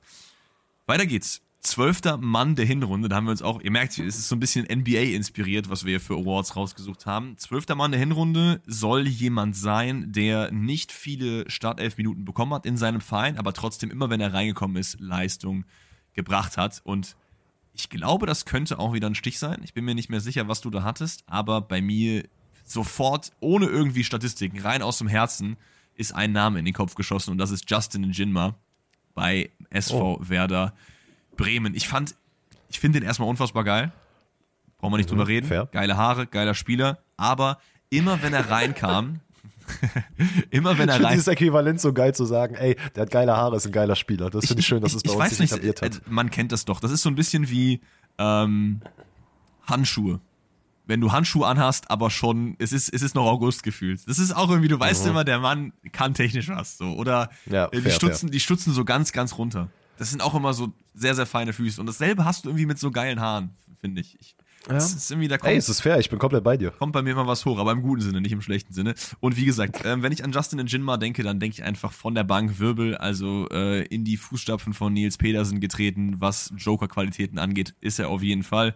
Hat, glaube ich, fünf Scorer, sechs Scorer, irgendwie sowas um den Dreh. Ich habe es jetzt mir nicht aufgeschrieben, von der Bank bereits gesammelt in der Hinrunde. Und ich glaube, Ole Werner tut auch ganz gut daran, ihn mal von Beginn an zu bringen, auch wenn ich schon glaube, dass er um die Qualitäten von der Bank halt eben weiß und genau deswegen ihn halt in den letzten 15, 20 Minuten immer reinwirft, wenn dann ein Boré oder ein anderer Spieler bei Werder Bremen irgendwie müde ist vorne. Mhm. Ey, fairer Call. Ich habe ähm, tatsächlich zwei genommen. Einmal einen Spieler und einmal ja, ein bisschen was anderes, was man als zwölften Spieler vielleicht bezeichnen kann. Das sind nämlich zu einem die Fans. Denn ähm, die Proteste, die man gegen die DFL gemacht hat, waren in meinen Augen 1A, ähm, hat wieder gezeigt, wie wichtig tatsächlich die Fans einfach für die Bundesliga sind und wie viel tatsächlich auch die Fans einfach diese Liga generell ausmachen nach außen. Also ich glaube, man verliert so ein bisschen ähm, auf DFL-Ebene so ein bisschen die Sicht darauf, was tatsächlich eigentlich die, äh, die Liga stark macht. Und das ist einfach die Kultur, die Fans und deren Impact, den sie haben. Ähm, haben schon ganz oft angesprochen. Vergleicht man das gegen andere Ligen, ähm, ohne jetzt despektierlich zu, äh, zu sein, aber mit England zum Beispiel, dann siehst du dann in der Chelsea Arena da oder auf der Stamford Bridge siehst du dann, wie eine Flagge da durch das Stadion geht und das ist halt ja, das sind die Fans, die hörst du dann das ganze Spiel schweigen, es sei denn, es wird ein Tor äh, geschossen. Oh, das und, ist jetzt hier war Shots feiert, mein ja, Freund sorry, muss ich mittlerweile sagen, aber wenn man das mit der Bundesliga vergleicht, das ist ja, also das kannst du eigentlich nicht mal vergleichen. Du hast in jedem Spiel hast du Feuer, was die, zumindest auch die, also nicht nur die Ultras, sondern alle anderen auch machen. Wie viel da tatsächlich gemacht wird, das ist der absolute Wahnsinn. Ähm, und ich finde einfach, das ist sehr, sehr schön zu sehen. Ähm, hat in meinen Augen auf jeden Fall hier irgendwo eine Erwähnung verdient. Wenn es auf Spielerebene geht, muss ich tatsächlich sagen, ist ein Mann, der ähm, uns schon sehr viele Kopfschmerzen bereitet hat. Im Sinne von, dass es nicht der persönlich war, sondern seine Einsatzzeiten. Und das ist nämlich Mathis Tell, der gefühlt, äh, ja, ich glaube, ich habe hab mir gerade geschaut, tatsächlich äh, 45 Minuten hier mal am Stück gespielt hat und ansonsten immer nur so ein bisschen peu à peu mal für sechs Minuten, mal für 20 Minuten reinkam. Ähm, hat aber nichtsdestotrotz in elf Spielen äh, drei Tore und zwei Assists gemacht hat jedes Mal einen Case für sich gemacht, weswegen er sich eigentlich von Anfang an beweisen sollte. Ähm, Thomas Tuchel hat da scheinbar überhaupt gar keinen Bock drauf, keine Ahnung, was mit ihm ist. Ähm, sehr, sehr lobenswert, aber trotzdem zu sehen, wie Mathis Tell sich verhält und mit diesen Einsatzzeiten natürlich auch arbeitet und sagt, ey, es ist komplett fein für mich, ich werde schon auf jeden Fall noch groß hinauskommen beim FC Bayern, will ja auch beim FC Bayern bleiben, identifiziert sich mit dem Verein und ähm, ja, finde einfach jedes Mal, wenn er reinkam, klar, natürlich war Bayern in der Regel dann auch schon in Führung ähm, oder hat schon ein sehr, sehr gutes Spiel abgeliefert, sodass dann ja, wie soll ich sagen, die gegnerische Mannschaft schon ein bisschen in die Luft ausgegangen ist und dann eben Mathis Tell nochmal rumwirbeln konnte. Aber ich glaube auch, gibt diesem Mann noch einem Jahr oder so und dann, wenn Harry Kane nicht wäre, würde der Mann auch von Anfang an auf dem Platz spielen. Ja, das ist halt so ein bisschen das große Problem, wenn Harry Kane nicht wäre, ne? Weil Harry Kane einfach super verletzungsunanfällig ist, hat eine Ausdauer wie ein Pferd und will er auch einfach, hat auch die Ambition, jedes Spiel 90 Minuten zu spielen. Da ist es einfach als ja, Talent ähm, extrem schwierig, dort irgendwie durchzukommen. Aber Matis Tell für den zwölften Mann der Hinrunde ein absolut fairer Call. Und dann würde ich jetzt sagen, machen wir einen kleinen unangenehmen Exkurs und gehen zu unseren zwei kleinen Negativ-Awards, die wir uns ausgedacht haben. Wie gesagt, auf Dannys Anfrage, nicht mein Tun. Ähm, ja, und wahrscheinlich, ey. und starten rein mit dem Äquivalent zum Top-Transfer der Hinrunde, nämlich dem Flop-Transfer der Hinrunde. Und da geistern, glaube ich, auch einige Namen rum. Auch dort könnte es sein, dass wir den einen oder anderen wieder gleich haben. Ich bezweifle aber, dass du hier einen Dortmund-Spieler genommen hast und ich unter anderem schon. Wen hast du? Ähm, ich werde jetzt hier nicht Benedikt Hollerbach erwähnen, denn äh, der Junge, Mann das ist auch schon in der Geschichte der äh, Hot Takes the worst Hot Take, weil es ist nicht mal the worst Hot Take, weil es irgendwie so krass ist, dass das äh, ein Hot Take ist, sondern es ist einfach nur, weiß ich nicht, einfach underwhelming as fuck irgendwie einfach Bullshit. Es ist okay. Ich, damit muss ich mich jetzt. Äh, also mich für jetzt die, die, die erst seit kurzem dabei sind, Danny hat in dem Saisonvorblick-Video ähm, oder auch in dem Podcast gesagt, dass sein Flop-Transfer-Prediction für die Hinrunde ist, äh, nicht Hinrunde, sondern für die ganze Saison ist Benedikt Hollerbach. Digga, selbst wenn dieser Mann nur zwei Minuten spielt in der gesamten Saison, ist das doch kein Flop-Transfer. Also, why? Ey, ist, ich muss halt sagen, es war einfach die Saltiness, die ich hatte, weil er nicht zum FC gegangen ist und diese ganze Geschichte drumherum. Es hat mich einfach enttäuscht und ich muss auch sagen, ich war ein bisschen happy darüber zu sehen, okay, bei Union scheint es zumindest Anfang der Saison nicht zu funktionieren. Okay, Junge, der arme Mann, wie alt ist der? 22? Ey, ich, Was erlaubst ich gönn, du dir? Ich gönn, dem, ich gönn dem vom Herzen alles, aber ich dachte mir so Mhm. wirklich, wärst du zum FC gekommen, du wärst so ein Star geworden. Ne? Die Stadt hätte dich auf den, wirklich auf den Händen getragen. Jetzt hat er natürlich in den letzten zwei Spielen ganz gut gespielt. Das freut mich für ihn. Es freut mich, dass er jetzt auch äh, Tore geschossen hat. Und jetzt muss ich sagen, ja, okay, war ein, war ein Kack-Case, so was soll ich sagen. Dafür sind Hottakes bekannt, dass sie halt auch mal Kacke sein können. Ähm, welcher auf jeden Fall nicht Kacke war und wo wir eigentlich uns auch fast, ja, ich will nicht sagen einig waren, aber wo wir gesagt haben, oh, okay, das könnte zumindest ein potenzieller Flop-Transfer der Hinrunde sein, ist Nabi Keita für Werder Bremen. Ähm, ist leider wirklich sehr, sehr unglücklich, dass der Mann wieder verletzt äh, in die Saison reingegangen ist, dann kurz zurückkam, dann sich wieder verletzt hat. Und alles in allem denkt man sich so, ja, das hat jetzt wie funktioniert? Also, was, was hat das jetzt Ganze gebracht? Finde es sehr, sehr schwer, ihn irgendwie, ja, hier, also nicht reinzupacken, weil, wie gesagt, man hat sich halt viel, viel mehr davon erhofft. Man hat gedacht, wow, krass, man holt ihn von Liverpool und wow, das kann richtig krass werden. Und dann ist es am Ende einfach, ja, eine Nullnummer, weil der Mann halt einfach verletzt ist und man hätte damit rechnen können. Man hat ihn ja am Ende, glaube ich, für, aus Werder Bremen Sicht auch günstig bekommen. Ähm, Ich möchte nochmal kurz ein äh, bisschen zurück zu dem Prediction-Video. Was hatte ich nochmal als äh, Flop-Transfer? Ich, hattest du Cater drin? Ja, ich hatte Kater drin. Alter, Tja. Sieh mal einer an. Aber ich habe extra auch Ähm. da gesagt, dass ich es mir natürlich nicht wünsche für ihn, weil ich finde es immer unfassbar geiler Kicker. Natürlich. Ey Leute, ganz ehrlich, das müssen wir hier auch sagen. Wir wünschen natürlich gar keinem Spieler der Liga irgendwas Schlechtes. Auch ich habe nichts gegen Ah. Benedikt Hollerbach. Ich mag den Typen also sportlich. Ne? wünsche ich, glaube ich, dem einen oder anderen schon was Schlechtes, weil die einfach menschlich nicht so geil sind. Aber ähm, Ja, das, gut. Äh, ist auch in Ordnung. Aber ich werde jetzt nicht in den Krieg gehen und mich mit Benedikt Hollerbach irgendwann mal boxen auf der Straße. Das wird nicht passieren. Im Gegenteil. Ey Benedikt, wenn du zuhörst, lass mal bitte gerne einen Kaffee trinken gehen in Köln. Da hätte ich Bock drauf. Er ist ja nicht Ähm. in Köln, er ist ja in Berlin. Ja, ist ja egal. Vielleicht kommt er mal rum. Also, als wäre der noch nie in Köln gewesen. Zumindest Union gegen Köln. So, wenn die mal spielen, dann kommst du mal rum, sagst du Bescheid, dann gehen wir mal Käffchen trinken. Easy. Ich lade dich auf ein Croissant ein und dann passt neben das. Nabil Keita und Dennis Flop Call, äh, Benedikt Hollerbach, habe ich noch zwei andere Namen hier auf der Liste stehen, die auch in die Verlosung mit reingehören, wenn es um Flop-Transfers der Hinrunde geht. Einer davon spielt bei Borussia Dortmund, hat 35 Millionen gekostet und keiner weiß, warum der überhaupt geholt wurde.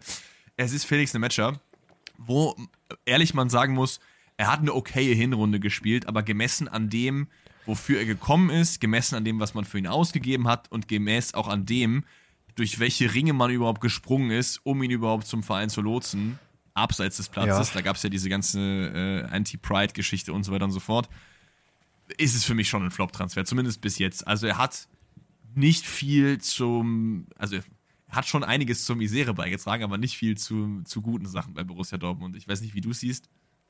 Nee, es ist schon fair. Also ich finde, ich hatte ja auch, glaube ich, mal in einer Folge erwähnt, dass ich sehr, sehr happy darüber bin, dass er so ein bisschen auch die emotionale Schiene fährt. Und ich glaube, gegen äh, Newcastle war es, als er dann auch vor die Süd gegangen ist und dann nochmal animiert hat.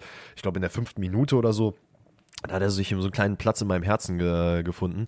Nichtsdestotrotz, ja, also für 35 Millionen, klar, er ist jetzt verletzt, aber das war halt, das war halt nichts, ne? Also meine Prediction, die ich hatte, wo ich gesagt habe, er und Sabitzer zusammen 25 Scorer, Wie viel haben die gerade so? Nur mal so. keine Ahnung, vier, wenn es hochkommt vielleicht. Ich müsste jetzt nochmal parallel nachschauen, aber ich glaube, nach, werden nicht das viele möchte sein. ich auf jeden Fall wissen. Ich, ich möchte wissen, wie viel Sabitzer und Dings haben. Sabitzer hat vier. Wie viel hat. Äh, Ja. Oh, vier ist doch gar nicht so schlecht. Mhm, super, ein Matcher hat zwei. Ja, sind Also auch habe ich sechs. noch ein paar. Stabil, Da stabil. fehlen noch so, und zweiter Call, auch wenn es mir weh tut, Leonardo Bonucci. Großer Name, Ja. zu Union gekommen mit, mit Riesengepäck.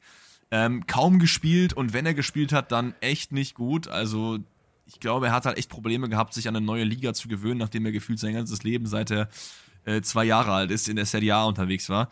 Ähm, ich, ich kann mir aber auch nicht vorstellen, woran es sonst liegt, außer an dieser Anpassungsschwierigkeit, weil wir wissen alle um die Qualitäten eines Leonardo Bonucci, aber bei Union Berlin hat es wirklich überhaupt nicht funktioniert.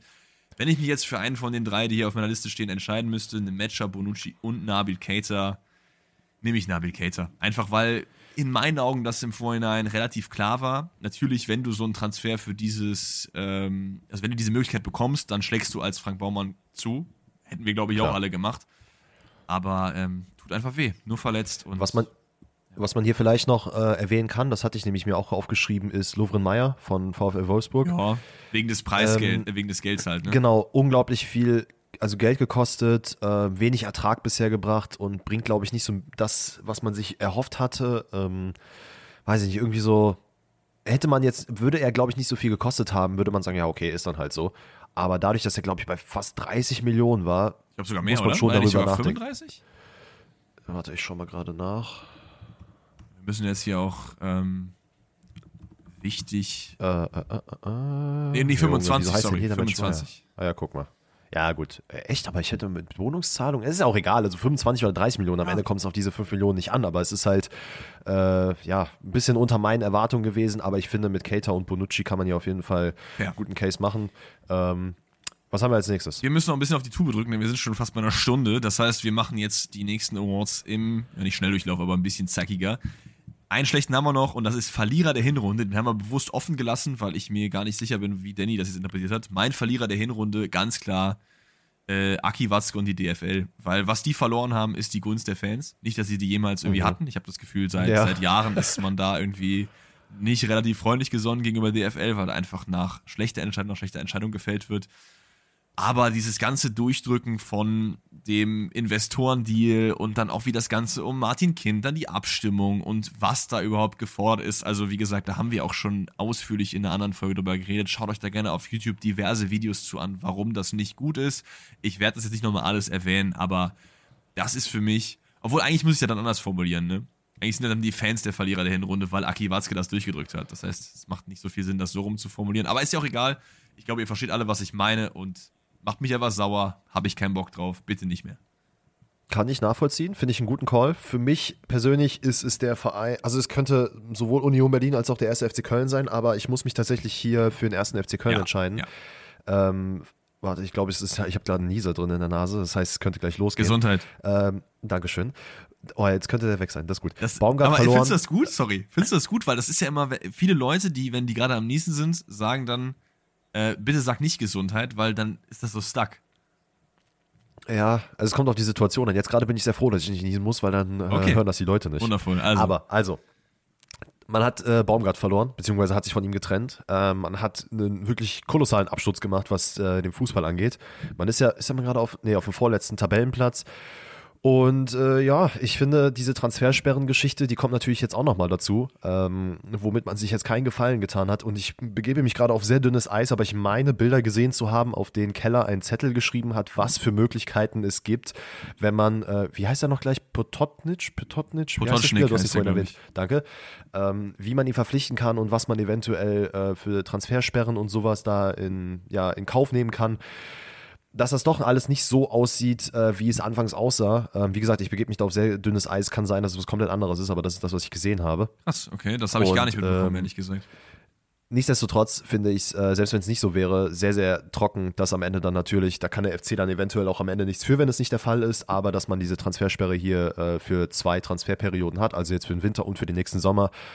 Und man, ja, also ich hoffe natürlich nicht, dass der FC absteigt, aber doch jetzt gerade schon sehr, sehr viele Steine in den Weg gelegt werden, sodass man eventuell sehr, sehr schwer haben wird, den Klassenerhalt zu schaffen. Absolut. Also auch da äh, kann ich das komplett nachvollziehen, den ersten FC Köln als Verlierer der Hinrunde zu bezeichnen. Und damit äh, gehen wir aus Dannys Kategorie raus und widmen uns wieder positiven Sachen und zwar dem Tor der Hinrunde und dem Spiel der Hinrunde. Was willst du zuerst machen? Tor oder Spiel? Erstmal muss ich erwähnen, Leute, glaubt Alex nicht, ne? Also es ist nicht nur so von mir, dass ich hier negative Sachen haben möchte. Natürlich. Ähm, von mir aus gerne Tor der Hinrunde. Ähm, ich kann gerne mal reinstarten. Ich glaube, das werden wir wahrscheinlich Freistoßtor? gleich haben, ja. Tor des Monats. Erstes Bundesligaspiel. Äh, erstes Tor und dann erstes Tor für Heidenheim in der Bundesliga. Jan Niklas beste Freistoßtor gegen, ich glaube, es war Hoffenheim in der, am zweiten Spieltag, wo er den quasi von rechts ansetzt, neben dem Strafraum und dann ins lange Eck haut. Das war ein richtiger Schmankerl und nicht umsonst für mich persönlich Tor des Monats. Ja, absolut richtig. Ist auch auf meiner Liste ganz oben dabei. Ich habe sonst noch. Die Frage ist doch immer, viele Leute, wenn sie an krasse Tore denken, denken, glaube ich, an wildes Freistoßtor, Fallrückzieher, Scorpion Kick. Ich finde aber auch Tore sehr, sehr geil, wo jemand wirklich vier, fünf Leute am Stück ausdribbelt. Und das war halt der Fall bei Florian Wirtz Solo-Tor gegen Freiburg. Der Schuss am Ja. Ende war natürlich nicht so spektakulär, aber alleine wie er da hinkommt, wie er die Leute austanzt. Aber ich, man muss natürlich auch dazu sagen, die Freiburger Hintermannschaft sieht da jetzt auch nicht so doll aus. Also da ist war gefühlt Slalomlaufen mit Fahnenstangen im Training für Florian Wirtz. Deswegen würde ich, glaube ich, trotzdem mit Jan-Niklas Bestes äh, Tor gegen Hoffenheim gehen. Das macht, glaube ich, am meisten Sinn. Und dann haben wir noch das Spiel der Hinrunde. Ähm, und ich und mein Gedächtnis, ne, ich habe mir da wirklich die, die Spiele nicht nochmal ganz angeschaut, sondern einfach die Ergebnisse, um mich irgendwie auf Teufel komm raus daran zu erinnern, was waren das nochmal für Spiele? ähm, ich habe eins, was ich nicht gesehen habe, wo ich im Nachhinein die Highlights gesehen habe, deswegen kann ich das nur in Anführungszeichen nehmen. Es ist einmal Stuttgart gegen Leverkusen. Das war, glaube ich, zumindest von dem, was ich in Highlights gesehen habe, weil da war ich nämlich verhindert, ein unfassbar geiles Spiel. Mein Call ist aber, und den habe ich sich nochmal geändert, weil ich bin da nochmal durchgegangen. Jetzt habe ich mir einen Stift runtergeschmissen, mit dem ich hier rumgespielt habe. Wundervoll. Ähm, ist erster Spieltag 4 zu 4 Augsburg gegen Gladbach. Das war ein Spiel, was die ganze Zeit hin und her ging. Und ich habe mir nochmal die Highlights angeschaut. Unfassbar geiles Spiel. Ich gehe damit. Okay, wow, das hatte ich gar nicht mehr auf dem Schirm. Oh, aber ähm, erinnerst du dich noch? Krass. Das war ein wildes Spiel. Ja, jetzt wo du es jetzt, wo erwähnst, ja, aber es ist ähm, wild, dass wir von einem, von einem Gladbach reden, was vier Tore geschossen hat. No disrespect hier an dieser Stelle. Das waren ähm, auch, glaube ich, die einzigen vier, die in der gesamten Hinrunde geschossen haben, oder? Gucken wir mal nach. Ich, ah, nee. 31 andere. Wundervoll. Ja, guck mal. Erst der FC Köln hat äh, zehn mich, Tore geschossen. Wie viel hat Selke davon gemacht? Nicht sehr viele, ne? Naja, ist auch egal. Ja, okay, schade. Ähm, für mich Spiel der Hinrunde ist das, was du eben erwähnt hast, Stuttgart gegen Leverkusen. Ähm, komplettes Spiel auf Augenhöhe, eine Halbzeit komplett Stuttgart seine Stärken gezeigt. Auf der anderen Seite äh, in der zweiten Halbzeit Leverkusen komplett die Stärken gezeigt. Es, es, war wirklich absolut wild zu sehen, weil man alles, was man sich von diesen beiden Mannschaften erhofft, genau in diesem Spiel gesehen hat. Ich glaube, viele Leute waren vielleicht ein bisschen enttäuscht, dass es halt nicht dauerhaft ähm, ja, auf Augenhöhe in dem Sinne war, sondern dass die Halbzeiten quasi geteilt waren.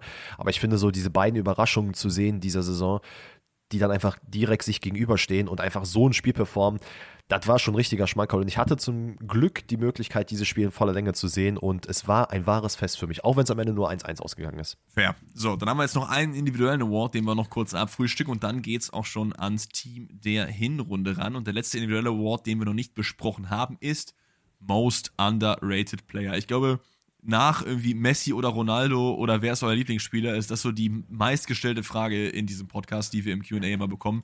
Wer ist underrated? Was ist mit dem Spieler? Wer ist in der Bundesliga nicht so auf dem Radar? Und so weiter und so fort. Deswegen haben wir das hier als Award mit aufgenommen und zwar Most Underrated in der Hinrunde. Einer der Namen, die auf meiner Liste sind, über den haben wir eben schon geredet, ist Maxi Mittelstädt. 500.000 Euro Boy, ähm, finde ich, hat eine sehr, sehr gute Entwicklung hingelegt, stabilisiert Stuttgart auf der linken Seite, macht es nach vorne gut, aber auch in der Defensive stark. Den kann man auf jeden Fall nehmen. Aber mein most underrated Player, der nicht genug Erwähnung findet, ist Enzo Mio. Also auch jemand, mhm. den ich wirklich nochmal den, den ganz, ganz großen Wurf zutraue in den kommenden zwei, drei, vier Jahren, weil was er auf dem Platz zeigt, auch wenn er sich die Locken leider jetzt abrasiert hat, ist wild. Wir mal mit unseren Haaren, ne? Ich weiß auch nicht, wo das, wo das herkommt. Es ist okay. Also Frisur minus, aber Leistung auf jeden Fall plus, deswegen most underrated ist Enzo Mio. Ja, finde ich sehr nice. Ich habe meinen tatsächlich schon erwähnt als MVP-Anwärter. Ähm, finde es aber gut, dass er hier seinen Platz findet. Es ist nämlich äh, Palacios ich habe gerade schon meine Argumentation zu ihm gebracht. Ja. Einer, der neben äh, Schacke auf jeden Fall das Spiel belebt und auch quasi führt, ähm, der, wenn man über Leverkusen spricht, äh, auch wirklich nicht viel Erwähnung findet, weil man denkt, es geht alles von Schacke aus. Aber diese beiden in der Doppelsechs, das ist einfach der absolute Wahnsinn. Und ähm, ich finde auch neben ihm hätte man eventuell über Stiller sprechen können. Ja. Habe ich ja auch schon ein paar Argumente für ihn gebracht. Aber für mich ist es am Ende Palacios. Wir können einfach ganz Stuttgart nehmen, außer irgendwie äh, die Front Three. Das, okay. Also ist, ist ja irgendwie so. Es ist gefühlt immer so bei so Mannschaften, dann so übers, nicht übers Ziel hinaus, sondern über ihre Möglichkeiten hinaus spielen, dass dann irgendwie so die, die, die, die vorne die Tore machen. Dann sind es so die, die den ganzen Credit einheimsen. Ähm, und ich ja. finde bei Stuttgart auch ein Anton, auch ein Nübel, der auch einen guten Job macht. Jo. Äh, könnte man hier erwähnen. So, apropos Nübel, wir starten rein mit Keeper, nämlich unser Team der Hinrunde. Und da haben wir das Ganze zweigeteilt, denn ich glaube, das Team der Hinrunde mit allen Vereinen ist relativ schnell aufgestellt, ähm, weil sich da einfach extrem viele Leute doppeln werden. Deswegen haben wir es folgendermaßen gemacht. Wir haben jetzt beide ein Team der Hinrunde aufgestellt und nochmal ein Team der Hinrunde, aber ohne Top 4 Vereine, soweit ich weiß. Ja. Deswegen starten wir erstmal rein mit dem normalen Team der Hinrunde. Ich glaube, ich gehe da einfach mal meine Picks durch. Oder wollen wir Position für Position machen? Äh, geh ruhig deine Picks durch. Also im Tor haben wir Gregor Kobel. Man hätte noch auf jeden Fall über ein, zwei andere Leute reden können, die aber dann gleich in der anderen Elf nochmal besprochen werden. super konstante Leistung gebracht. Ich möchte gar nicht wissen, wo Borussia Dortmund ohne Gregor Kobel im Tor stehen würde und mit einem Marvin Hitz oder Roman Bürki, die in den letzten Jahren das Tor gehütet haben.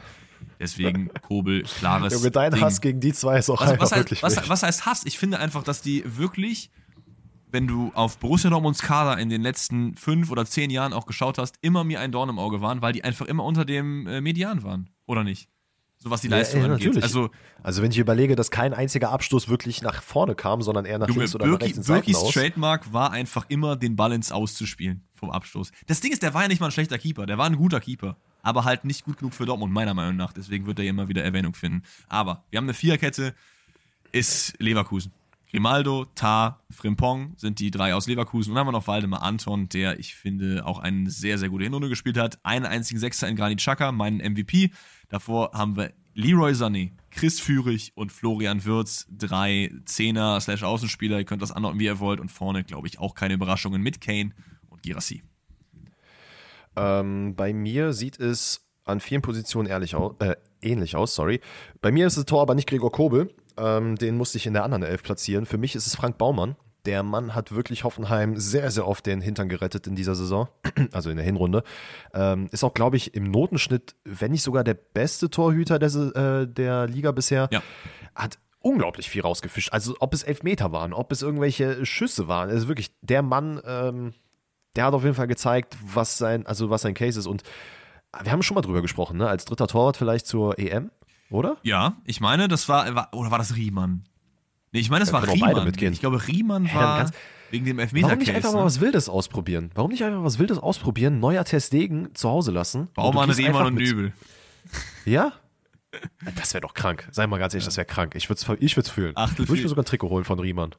Meinst du, wird's Trikot holen von Riemann, wenn der bei Deutschland spielen Wenn, würde? wenn, der mit, wenn der mitkommt für Deutschland und im Tor steht, also er muss dann auch ein Spiel machen, dann würde ich, dann würde ich mir ein Trikot holen. er muss auch ein Spiel machen. Das war jetzt, den Satz hättest du jetzt auch sparen können. Also wir halten hier fest, fährt Riemann zur WM, dann äh, holt sich Danny ein Deutschland-Trikot mit Hansi Flick hinten Ja, drauf. wenn, er, wenn, jetzt, wenn er zur WM fährt, auf jeden Fall. Bei der EM kaufe ich mir ein Trikot von Riemann. W äh, WM, sorry, EM meine ich natürlich. So, Ähm, ich habe ja noch ein paar andere Spieler. Genau. Also auf jeden Fall äh, links und rechts meine Flügelzange. Ich habe einen 4-2-2-2. Ähm, Grimaldo, Frimpong, müssen wir nicht viel drüber reden. 25 Scorer zusammen. Die haben auf jeden Fall meinen Sabitzer und äh, Matcher Case das schon sind erfüllt. 25 Scorer.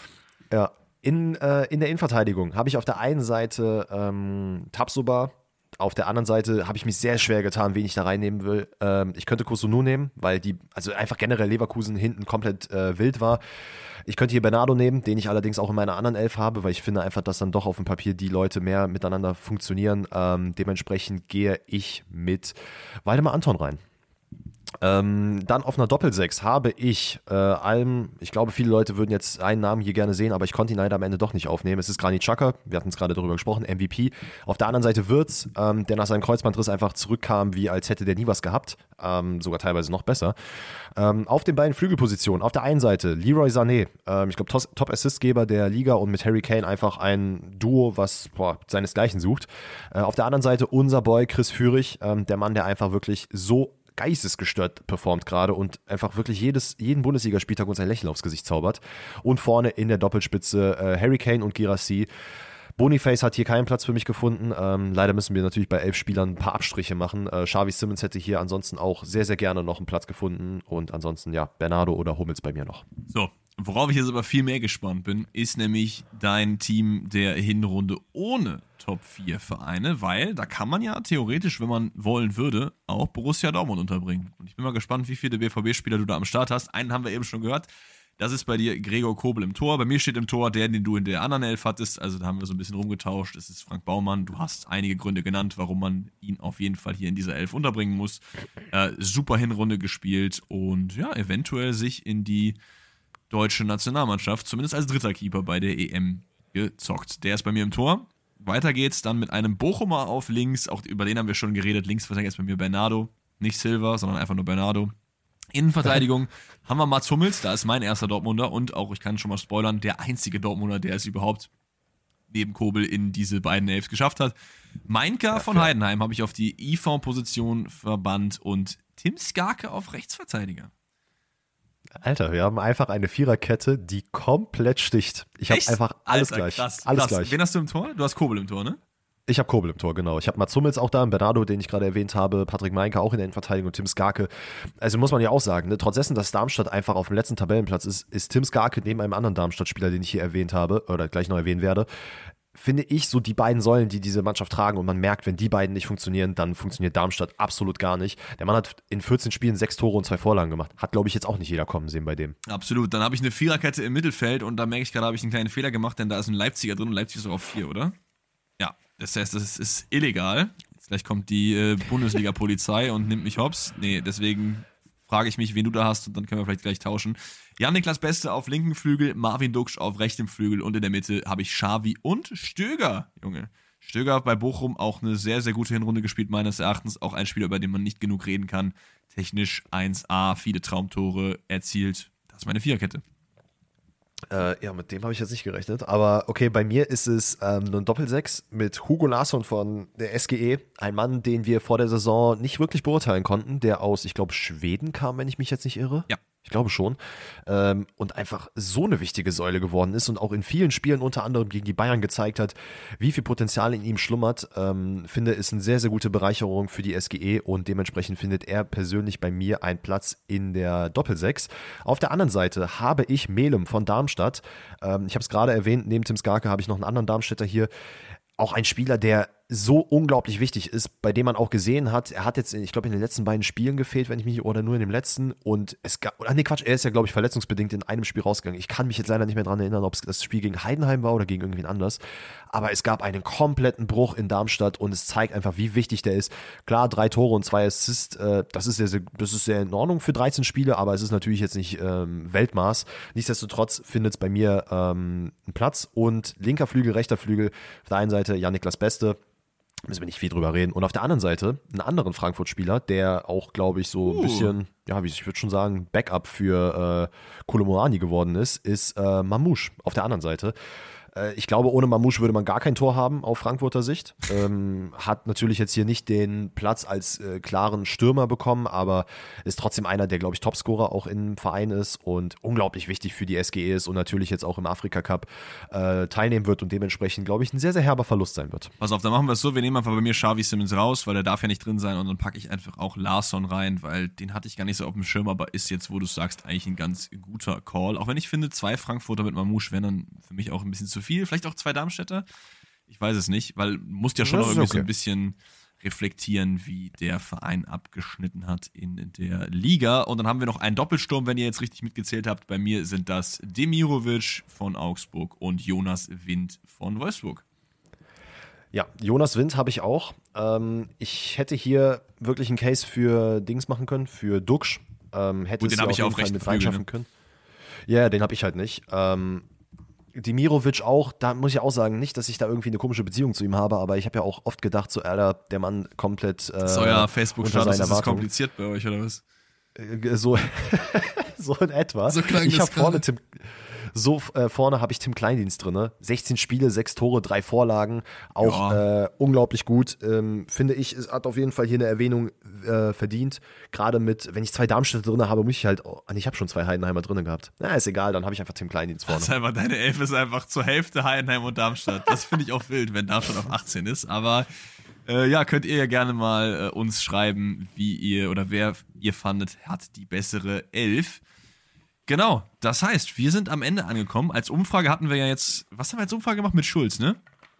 Yes, sir. Wundervoll, weil sonst hätten wir jetzt das Umfrage gemacht, machen wir es so. Also stimmt da sehr, sehr gerne ab. Wir hoffen, es hat euch gefallen, auch wenn wir so leicht verzögert jetzt eure oder euch die Awards präsentiert haben.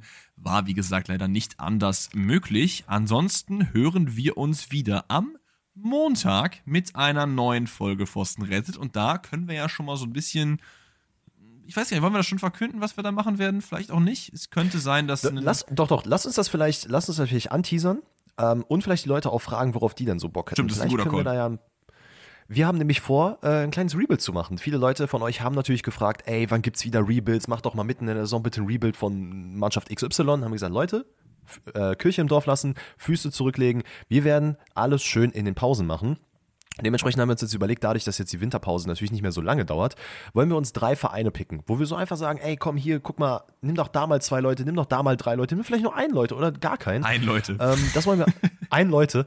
Ähm, ihr werdet es wissen, ähm, schlagt uns mal vor, welche Vereine ihr denn gerne hören wollen würdet. Das werden wir euch hier in Spotify fragen. Ich weiß nicht, ob Alex das vielleicht auf YouTube auch fragen wird. Ja, aber bestimmt. Das ist doch super. Dann werdet ihr uns da antworten und dann werden wir mal gucken, was wir am Montag für euch äh, für Vereine präsentieren werden. Easy. Dann würde ich sagen, vielen lieben Dank, dass ihr äh, auch im neuen Jahr zu der Forsten rettet Hörerinnen und Hörerinnenschaft, Hörerinnen und Hörerschaft, ja, keine Ahnung.